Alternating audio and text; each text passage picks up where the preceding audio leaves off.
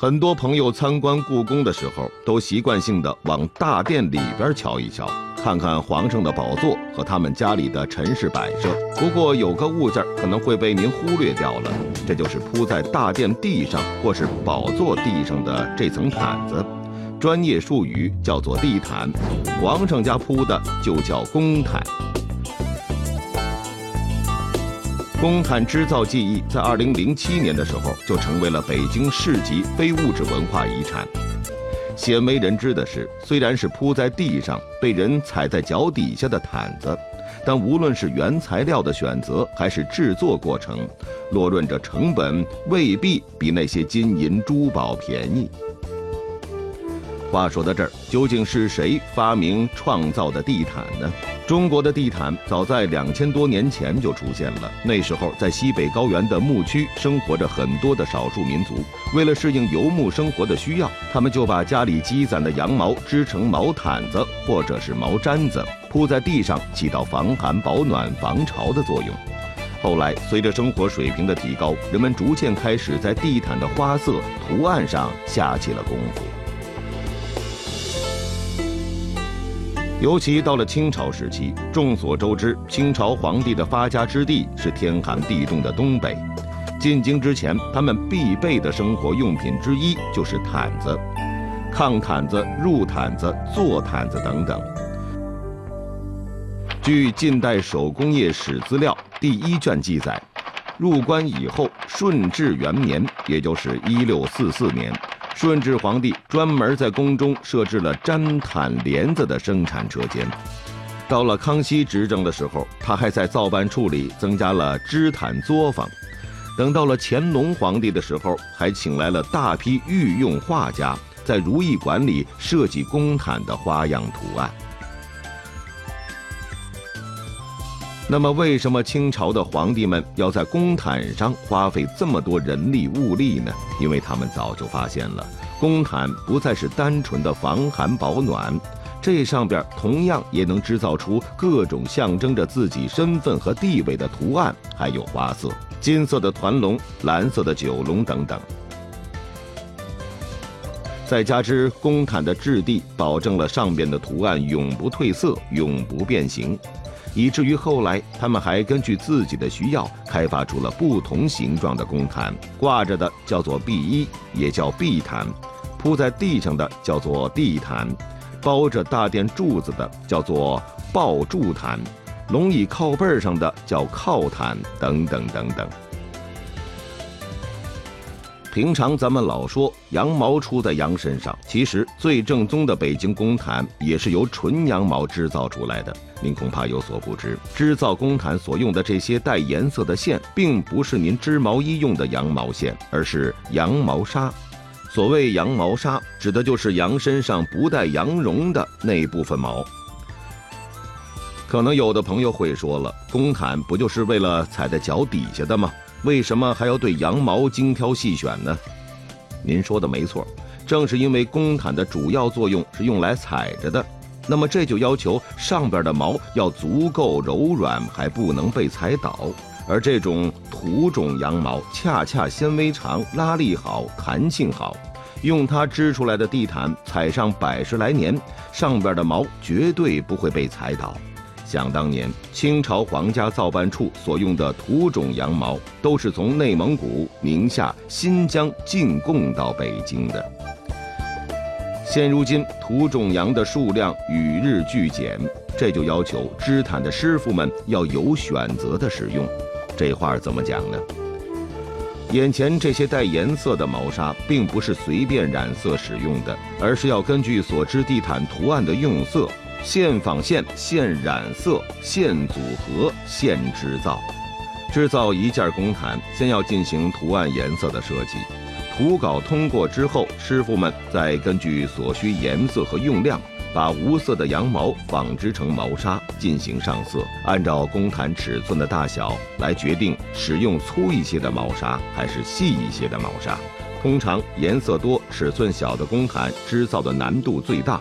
我们在北京地毯五厂的织造车间里见到了目前北京工毯织造技艺的传承人康玉生老师。我十四岁的时候，一九四七年，拜那个陈子全为师，他呢是根据那个宫廷，呃那个造办处，呃出来的师傅学的。康老师告诉我们，皇家的公毯织造技艺是在清末的时候传入民间的。当时清廷日渐衰败，两位西藏喇嘛到北京向咸丰皇帝进献了一批藏毯。毯子织工精细，颜色鲜艳，于是咸丰皇帝就下令西藏喇嘛在北京传授宫廷织毯技艺。当时就选择了在北京南城的报国寺开办了地毯传习所，而康老师的师傅就是传习所的学员之一。今年康老师已经七十四岁了，不再亲自织造公毯了。而是把多年积累和总结的织造经验一一传授给了他的徒弟们。这公毯的织造和我们织布好像没有太大的差别，都是竖着的经线、横着的纬线交错编织而成。其实这些都是表面工作，公毯的制造过程前后一共要经历十多道工序，每一道突出的都是纯手工。第一步就是挂经线，经线被视为公毯的骨骼，咱们所看到的纹饰图案都是通过与经线的交错编织而成的。然而这些经线都是师傅们一根一根人工挂上去的，挂多少根儿，这是由公毯的尺寸来决定的，一般要挂上两百至三百根。之所以要人工挂经线，这是为了保证每根的拉力和间隔一模一样。而经线拴挂之后，就要开始照着图稿进行制造了。这地毯呢，跟别的织物不一样，它就是前后两层镜。两层镜为什么呢？它要进行一个八字扣塞绒，呃，塞绒以后呢，进行焊位，焊位压平，然后再拿细位压实，这比较牢固，而且前后镜呢就合在一起了。康老师告诉我们，织造公毯和织布的最大差别，就是要在每一行经线之间进行栽绒。栽绒就是那些彩色的毛纱，前经后经，就是把所有的经线。按照一三五二四六的间隔分成前后两排，每一个毛纱从每一组前后经中间反向穿过，形成一个八字儿。有多少根经线，就要重复多少次这个动作。这并不是简单的熟练工种，因为栽绒的同时，还要根据图案颜色的变化，随时更换与之相对应的毛纱。没有几年的功夫，保准手眼配合不到一起去。每完成一行的栽绒，要用铁把子把它们砸结实，然后再在栽绒上边与经线前后交错编织上两行纬线，这样才算是完成一组。一般两米乘一米五的公毯，像这样的动作要做上一万四千多次。如果是两到三个人同时织，也得三个多月才能完成。所以说。公毯织造绝对是一项急不来的慢性子活这公毯的编织方法，根据不同的图案、不同的用料，那都有不同的方法。但是啊，这些还都只能算是普通的公毯。我们把这公毯形容成啊，踩在脚下的黄金工艺。其实两层意思。这第一就是织造工艺难度很大，所以手艺本身贵比黄金。第二呢？指的就是真材实料的黄金了。下面就让您见识一下有着“公毯极品”之称的盘金毯。刚是学徒就听说过了，那师傅就说：“你们好好学，将来以后，呃，能织盘金毯儿，你就算有出息了。”当时那会儿还有织的，说人家不让看，师傅不让看，呃，人家都单一个房间里头支架子。一呢。是怕技术外传，第二呢，怕原材料不是金线吗？怕别人偷拿。康老师口中所说的，正是在二零零三年濒临绝迹的一种极品公毯，它的名字叫做盘金毯。那什么叫做盘金毯呢？盘金毯是清朝乾隆年间从新疆传到宫中的一种高档公毯，是在原有公毯的基础上用金线编上了大量的金黄色留白处，用黄色来象征着皇权的至高无上。也正是这个原因，盘金毯成为了清朝皇帝独享的奢侈品。在圆明园档案里有过这样的记载：盘金毯在宫中是皇室的御用公毯。对于皇帝而言，盘金毯的主要作用就是欣赏和炫耀。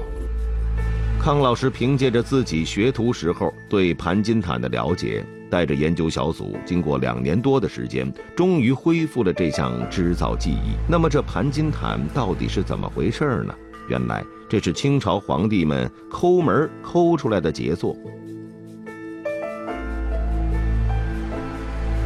制造普通公毯是毛纱和前后襟织成一个八字扣，而所谓的盘金毯是将金线只和每一根前襟盘绕一圈，后襟不是盘金线，而是用棉线代替。这都是皇上当年想出来的法子。正如您所看到的，公毯有两面，挨着地面的这层就是背面，其实是公毯的后襟部分；而踩在脚下的这层，也就是公毯的正面，是前襟部分。盘金毯说白了，就是只在正面织了一层金线，背面的棉线是用来保护正面金线的，同时还节省了成本。然而就是这样，像《盘金丝毯五龙图》这件两米乘一米五的盘金毯，光是金线大概也要花去十万块钱，咱们就可想而知，这整件公毯价值不菲了。有一点还要给您补充一下，盘金毯身上所用的金线并非是二十四 K 金打造，因为金线是非常脆弱的，根本没法进行制造，所以。盘金毯的金线是用黄色的线做芯儿，跟二十四 K 金箔碾出来的。通常一平方英尺要用五百米长的金线。粗略计算一下，这件盘金斯坦五龙图大概用了七千多米长。故事讲到这儿还没有结束。无论是普通公毯还是盘金毯，织造完毕之后，并不是最终的成品。还要经过片活、绞活。片活就是把公毯找平，绞活是用剪子把公毯剪出立体感、层次感。值得一提的是，这可是地毯五厂在原始公毯的基础上自主研发的技艺。康老师告诉我们，绞活也是非常重要的。他们总结公毯是三分做，七分剪。师傅们发现，在织造过程中，有时候并不能靠织造完全表现出图案的灵动性，所以他们就研发出了用剪子进行后期美容的工序。原本没有层次感的花瓣，通过绞活立马就能活灵活现。